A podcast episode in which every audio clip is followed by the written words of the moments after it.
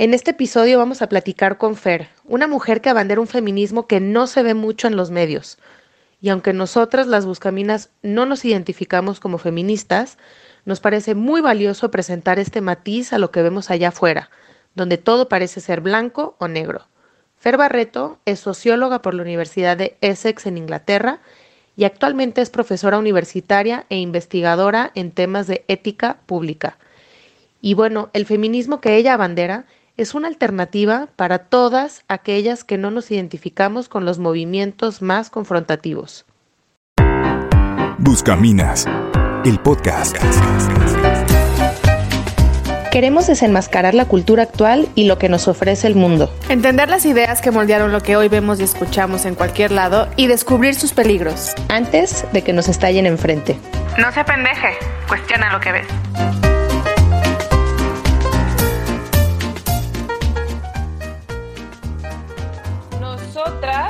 A las chicas buscaminas, en lo personal no nos identificamos como feministas, pero entendemos que hay muchos feminismos y no es solo el que sale en los medios.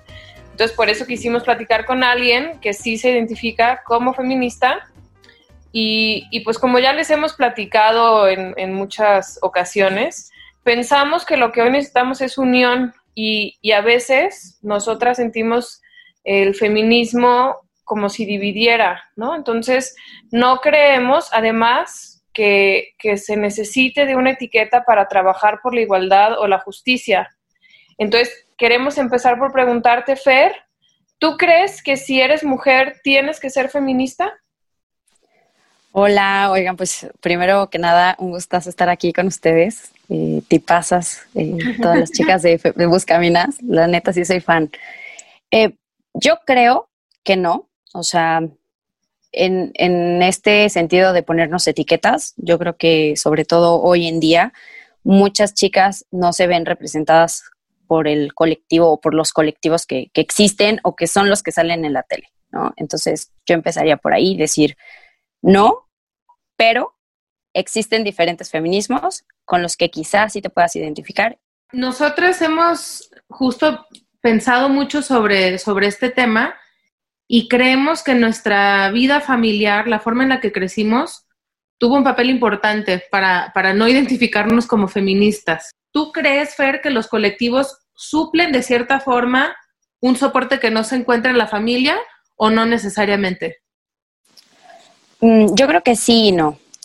Yo creo que para muchas mujeres sí. O sea, muchísimas mujeres que no ven en su familia un, un respaldo y un grupo de gente que te abraza, pues definitivamente los colectivos se volvieron tu familia, ¿no? Por eso la gente se pone como se pone cuando los criticas, ¿no? O sea, les estás, les estás dañando o le estás tirando eh, tierra a algo que para ellas pues las ha contenido en muchos sentidos.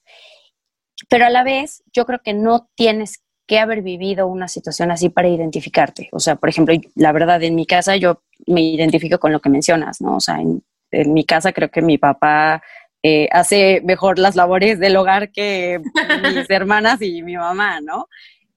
Sin embargo, en casa de mis abuelos era otra historia. O sea, yo veía un, una, eh, digamos, como una relación muy asimétrica de quién toma las decisiones y por qué y cómo las toma, ¿no? Y, digo, a ver, aquí, este, yo creo que, pues es la historia de muchísimas familias mexicanas.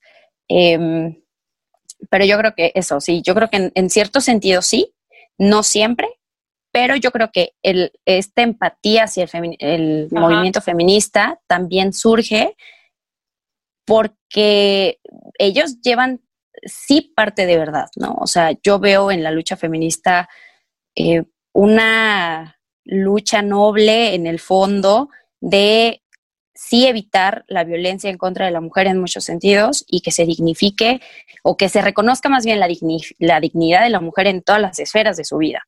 Entonces, por eso yo de pronto sí me identifico como feminista, aunque no haya pasado por una situación traumática, por ejemplo. Por una situación de empatía, ¿no?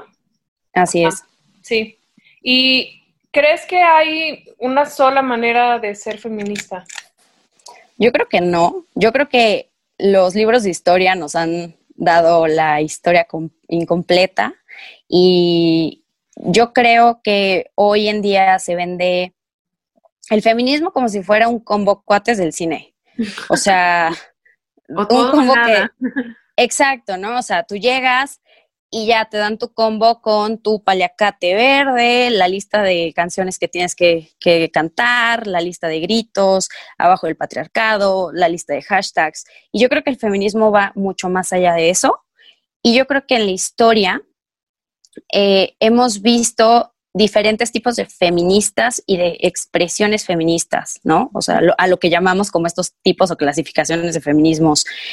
Y no sé, a mí me gusta pensarlo así, como que todos los feminismos tenemos un mismo objetivo, ¿no? Que es el que se reconozca la dignidad de la mujer en todas las esferas, eh, sobre todo la esfera pública, reconocer que la mujer es y puede ser autónoma para tomar sus propias decisiones, ¿no? Em, pero en el camino, pues estos, digamos, estos feminismos tienen diferentes eh, modos de llegar o de alcanzar este objetivo. Y ahí es donde se pone un poco contradictorio, complicado o de pronto nebuloso el quiénes son las feministas y cómo actúan las feministas, ¿no? Entonces tenemos una Emma Watson que abandera un feminismo mucho más institucionalizado, muy light, muy pro derechos.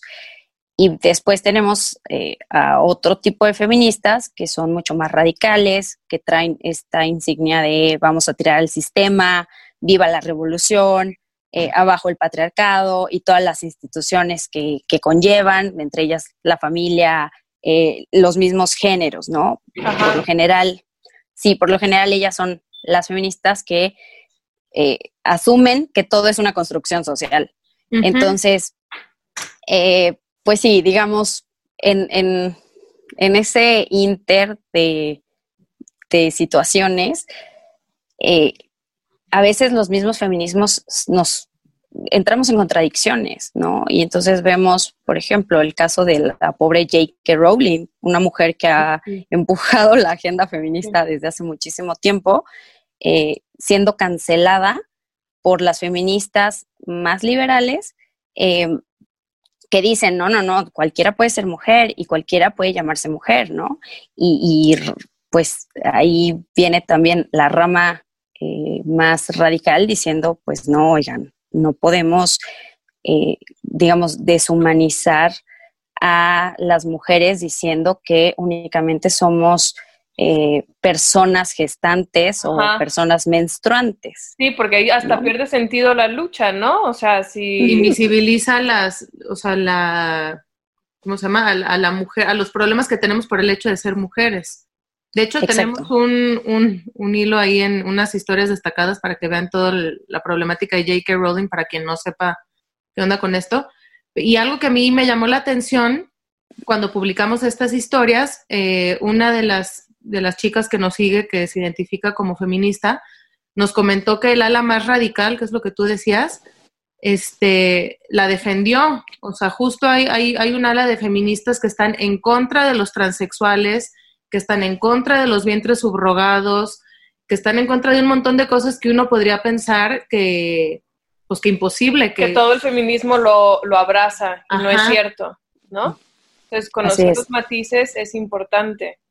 Sí, pues creo que un poco en esa onda no nos gusta colgarnos etiquetas, pues, ¿no? O sea, como que de fondo, pues claro que nos identificamos con, los motivos de igualdad y de justicia, pero volvemos a lo mismo, o sea, de pronto, eh, pues nos parece que muchas veces se cae, o sea, el feminismo cae en un discurso que se da desde una narrativa del resentimiento o de hombres contra mujeres y, o de contradicción, ¿no? Como tú misma lo dijiste, y por lo mismo, pues muchas veces cae en el victimismo y, percibimos también una constante oposición con lo, o sea, con lo que se presenta enfrente, pues, ¿no?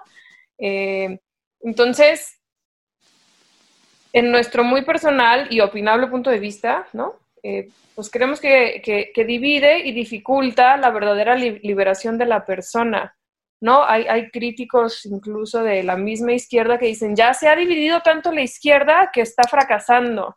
O sea, como que perdieron el norte del, frente común, ¿no?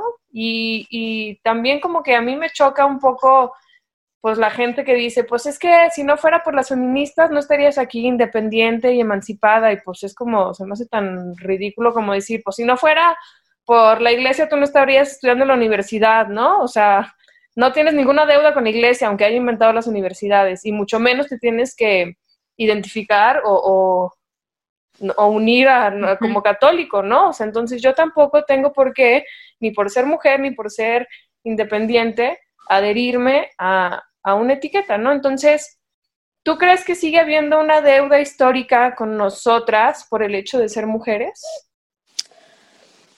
Mm, yo creo que no, pero lo matizaría un poquito en el sentido de que creo que sí es importante reconocer los logros del feminismo, ¿no? Pero como tú dices, o sea, totalmente de acuerdo, una cosa es reconocer los logros y otra cosa es eh, como, como eh, alabar al movimiento feminista, ¿no? O sea, al final el movimiento feminista ha sido todo menos homogéneo.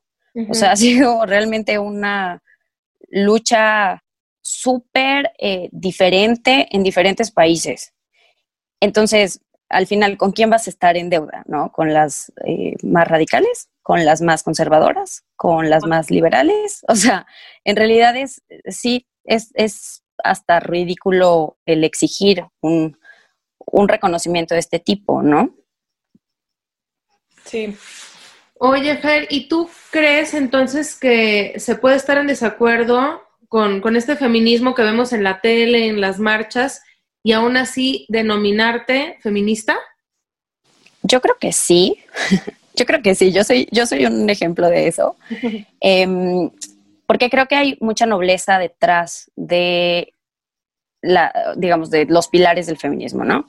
Y así como yo, hay otras filósofas, este, obviamente con mucho más eh, historia, prestigio, renombre y estudios, que opinan lo mismo que yo, ¿no? O sea, grandes críticas del feminismo a quienes, la verdad, yo conocí tarde, nadie me las presentó en la universidad, ¿no? Eh, no, son las típicas que te enseñan en, las escuelas de sociología, em, que son Cristina Hoff Sommers y Camille Paglia, dos filósofas muy buenas, que son grandes críticas del feminismo, pero se siguen reconociendo como feministas por esto mismo. O sea, ellas están apostando por recobrar la esencia del feminismo a través de movimientos feministas nuevos que, digamos, vayan quitando, para empezar, toda esta ola hollywoodense, pero aparte, eh, mucho del discurso de seguimos estando oprimidas, ¿no? A ver, ah, esta lucha, digamos, ya mutó, no es la misma lucha que lucharon las feministas del siglo XVIII. O sea, y eso es algo que tenemos que eh, meterle en la cabeza a las chavas, Ni siquiera las de los 60, o sea, ya estamos en otro, en otro momento histórico, pues, ¿no? Exacto, y más nosotros desde Occidente, o sea, mucha, mucha crítica se hace también, ¿no? A ver, a ver, oprimidas eh, las mujeres de Medio Oriente, claro. O sea, nuestras luchas y las suyas son completamente diferentes. Oye, Fer, y sabemos que tú integras en tu visión del feminismo como ciertos límites entre lo que es una creencia, una opinión y la verdad. ¿Qué nos puedes decir sobre esto? Sí, bueno, yo eh, la verdad es que una de las cosas que creo que más ha afectado el feminismo es precisamente que no se tienen claros como estos límites entre esto que dices, ¿no? Las creencias, las opiniones y la verdad. Creo, creo que el feminismo se está eh, convirtiendo en un feminismo emocional en el que se habla desde la víscera, no desde la evidencia, eh, porque cuando se argumenta, ellas suelen hacerlo desde los casos más marginales y sensibles, ¿no? Por ejemplo, cuando justifican el aborto poniendo el ejemplo de una niña de 12 años violada. Claro. O sea, no, no te están dando una foto realista de vamos a tratar este problema como un problema público. O sea, te están dando el ejemplo que te toca la emoción, al, sentimiento, ¿no? Entonces, eh, creo, la verdad, y esto es opinión súper personal, que se está generando una identidad de víctima colectiva en la que pues no se llega a superar esta identidad de víctima individual, ¿no? Cuando decías, por ejemplo, al principio de los colectivos están supliendo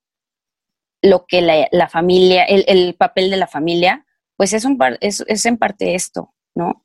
O sea, hay tanto dolor alrededor de lo que te constituía como, o sea, de tu identidad, que ahora tu identidad es eso, ser feminista eh, y eh, mantener esta identidad de víctima, ¿no?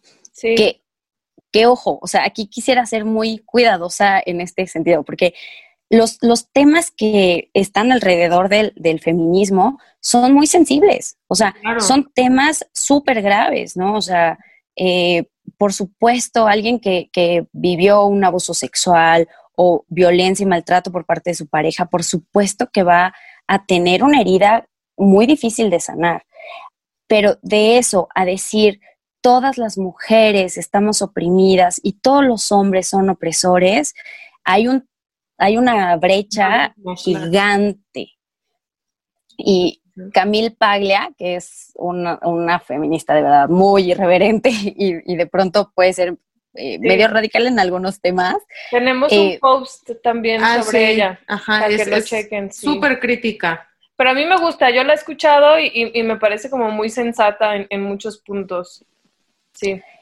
Es sensata. Y algo que, una frase que ella dijo y que me resonó muchísimo fue que el feminismo actual ha institucionalizado la neurosis. Y yo añadiría el victimismo. Ajá.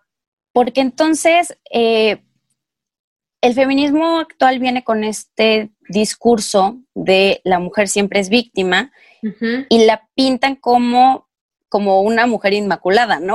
Como que no es capaz de cometer los mismos errores que cometen los hombres. Claro. Entonces, por ejemplo, ay, perdón, por ejemplo, en el tema de el hermana, yo sí te creo, eh, hay un tema ahí en el que no se reconoce la presunción de inocencia del hombre señalado como agresor. Y esto es grave, en este mismo sentido de, identificar lo que es creencia, opinión y verdad. Porque eh, muchos de estos casos seguramente son ciertos y el hombre debe ser culpado. Pero lo peligroso, yo creo, la verdad, es enseñar a las chavas a que vale más tu opinión que la verdad en sí misma. Y, regreso al punto, no es por menospreciar la experiencia de las personas. O sea, la experiencia de las personas son válidas. Y en este, hermana, yo sí te creo, creo que deberíamos de dar un cambio al, hermana, tu experiencia de lo que viviste es válida. Pero eso no quiere decir que el hombre realmente sea el opresor en un caso, eh, digamos, complejo en los que hay grises, ¿no? Sí. No sé. Y seguimos replicando la dinámica de, opresor oprimido, ¿no? O sea, a la inversa ahora. A la inversa, y así la vamos a seguir y, nos vamos a convertir y nos estamos convirtiendo en opresoras de otras figuras, ¿no? Entonces hay que estar como bien atentas a esta réplica de la narrativa de la que habla Paulo Freire, ¿no? Un educador.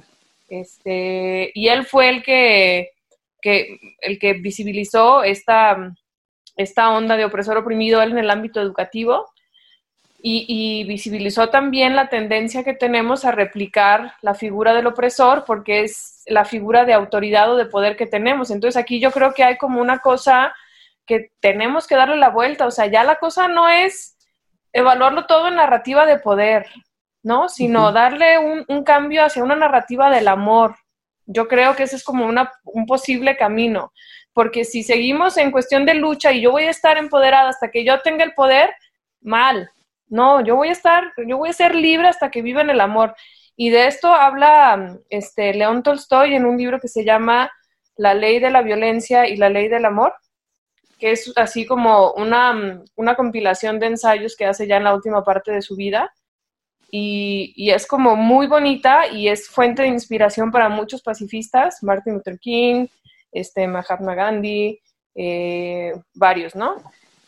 Porque hace eso, o sea, el amor no, no admite no admite dejo de violencia en ningún punto y es lo que estamos haciendo. Y seguimos hablando de que yo te creo, yo te hermano, yo soy sorora, yo yo yo yo actúo desde el amor, pero a la vez soy violenta y justifico mi violencia por el dolor. Entonces, ahí es donde yo digo precaución, o sea, entiendo el dolor y como tú dices, valido el dolor, pero no lo voy a justificar porque vamos a seguir replicando estas narrativas de poder y estas acciones de opresión si no cambiamos de línea de acción, ¿no? Y, seguimos imitando a los hombres que criticamos en esta situación y es como, no, morra, o sea, feminista para mí va a ser la chida, la que, la, o sea, tenemos que, que, infundir, o sea, si por algo nos caracterizamos es por nuestra capacidad de darnos y de amar y de perdonar.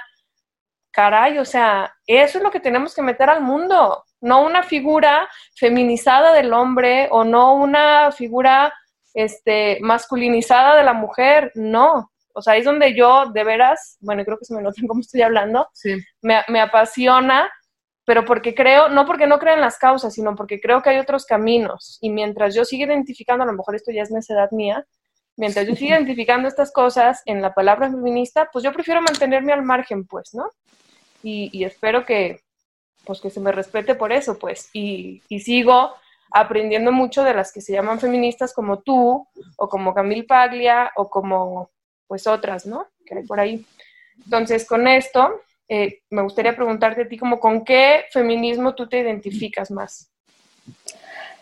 Eh, justo con un tipo de feminismo que aboga por esta, eh, con este balance y este equilibrio entre hombre y mujer, ¿no? Que es el feminismo relacional.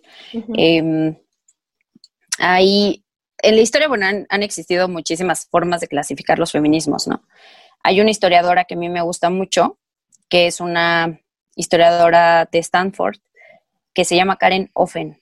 Y ella ha estudiado el feminismo en perspectiva comparada. Ella ha sido de las pocas feministas, yo creo, o bueno, de las pocas que he encontrado, que, que han dicho, oigan, en la historia los enfoques del feminismo han cambiado.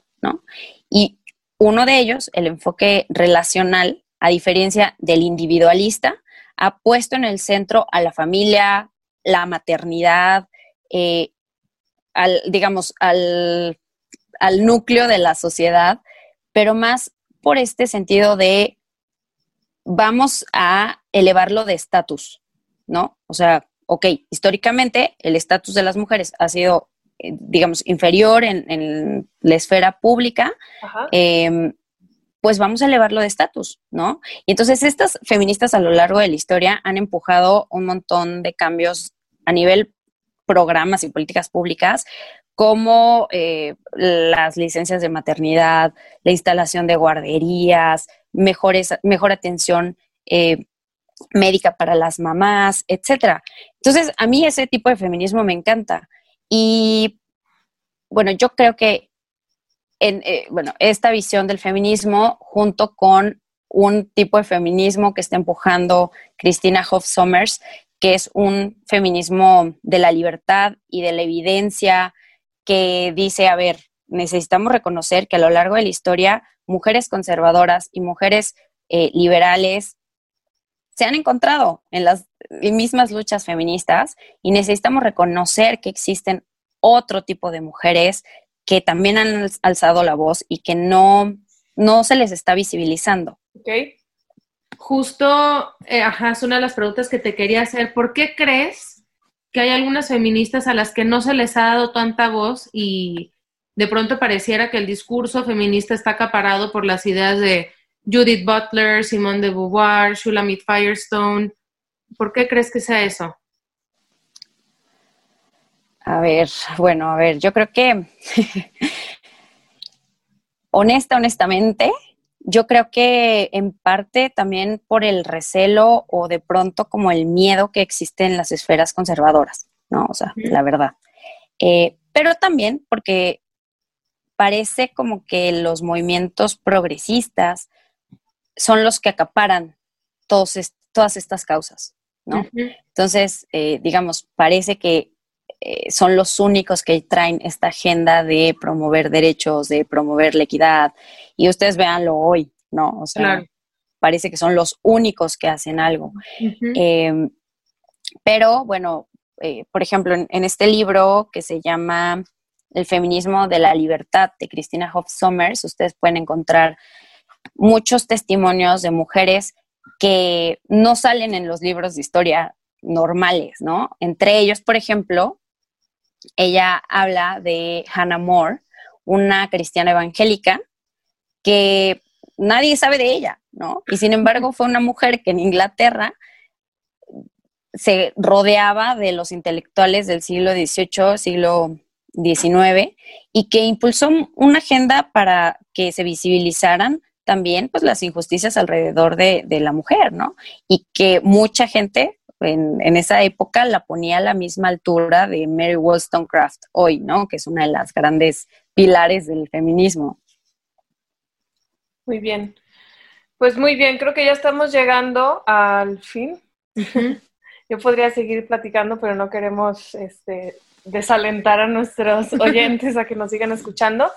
Entonces, para, ya para empezar a cerrar, platícanos para ti hacia dónde crees que debería evolucionar el feminismo. Bueno, primero yo creo que deberíamos de superar ya este discurso de que todas somos oprimidas. Yo creo que existe violencia y es real, pero es muy diferente a decir que existe una opresión sistémica. ¿no? Creo que estos discursos solamente están revictimizando a las mujeres y de verdad eh, creo que todas estamos de acuerdo en que no todas somos víctimas. ¿no? Em, creo también que debemos de optar por un feminismo que rechace la violencia y que por el contrario eh, creo que necesitamos buscar la cooperación con, los hombres y con otras mujeres que no piensan como nosotras. Eh, y bueno, entre esto, o sea, el, el, tema de la violencia, de verdad necesitamos erradicarlo desde la violencia que se ejerce en, nuestras, en nuestros vientres hasta la violencia que se ejerce al varón, que no tiene nada de, nada que ver en esta categoría de opresor, ¿no? Entonces, creo que hay que moderar. Me encantó un, un, live que tuviste hace relativamente poco con, con una de las principales cabezas de un movimiento nuevo en Argentina que se llama Feministas de la Nueva Ola. Ah, que es un poco esto, ¿no? O sea, yo decía, a ver, ¿cómo? Una feminista, pero es provida y es antiviolencia, y la veías como el típico estereotipo, estereotipo de la, de la feminista de, por allá, que no te la crees, ¿no? Y, y es padre ver que, que sí hay matices dentro de todo y que sí hay gente que quiere hacer las cosas diferente. Este, entonces me encantó. Los invito a todos a que, a que sigan a Fer y vean ese live que estuvo, la verdad, muy interesante.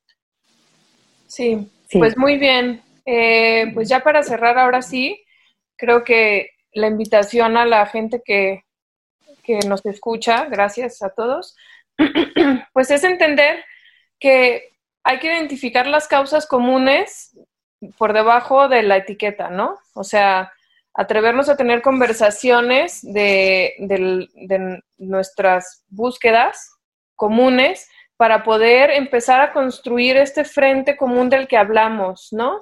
Y, buscarnos en, en, el amor, pues, pero no en ese amor romantizado. Romantizado, no, porque el amor, el amor es una chinga, pues, ¿no? El de de veras. O sea, el amor que sabe perdonar, y eso es lo que más nos cuesta. ¿No? Yo, yo di clases mucho tiempo en secundaria y, una de mis alumnas que eran así como, bueno, tú que eres maestra debes entender, ¿no? Que los momentos más chidos como maestra es cuando aprendes de tus alumnos, ¿no? Que dicen algo que dices, wow, esto no lo había considerado de esta manera, ¿no? Y no me acuerdo exactamente de qué estábamos hablando, pero la morra de 14 años concluyó, ¿no? Este, la justicia sin amor se llama venganza. Entonces, creo que esto es algo que a mí se me quedó grabadísimo y me acuerdo el nombre de la niña. Vas a saber quién eres si nos estás oyendo. Eh, pero vivir, vivir un poco con esta consigna, ¿no? De superar, como dices, los dolores, trabajar los dolores personales, porque a veces lo reflejamos, y esto lo dice Jung en la esfera social, ¿no? Entonces, primero voltearnos a ver adentro y ver qué es lo que me duele, ver qué es lo que me hiere, porque entonces eh, Sí, Jordan, Jordan Peterson también habla de esto en su libro 12 Rules for Life y dice, antes de querer cambiar el mundo, pon en orden tu casa, refiriéndose justo a eso que, que estás diciendo tú. Entonces, voltear a ver para adentro, ¿qué tenemos que trabajar cada uno en lo individual antes de querer, de querer salir a incendiar todo, tirar todo, quemar todo?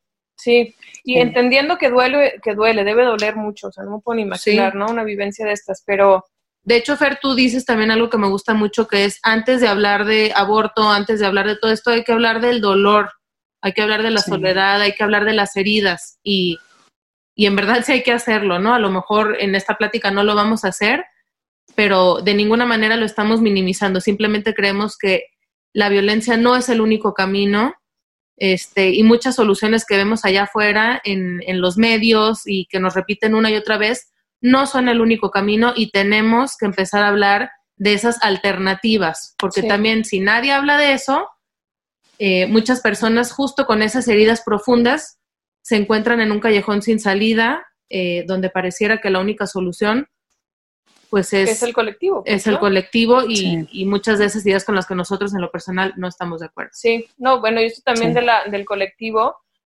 lo problematizan Tolstoy, lo problematiza Jung, ¿no? O sea que es, peligroso, pues, ¿no? Sí. Y bueno. Sí, hay que ser, hay que ser críticas. Eh, y sobre todo, yo haría una invitación abierta a que vayamos bajando un poco las barreras y, dejemos de vernos como ellas contra nosotras, nosotras contra ellas. Creo que también esto en lo que decían hace rato de el amigo enemigo, se está replicando también entre, entre mujeres, ¿no? Entonces, totalmente. Tenemos que superar eso.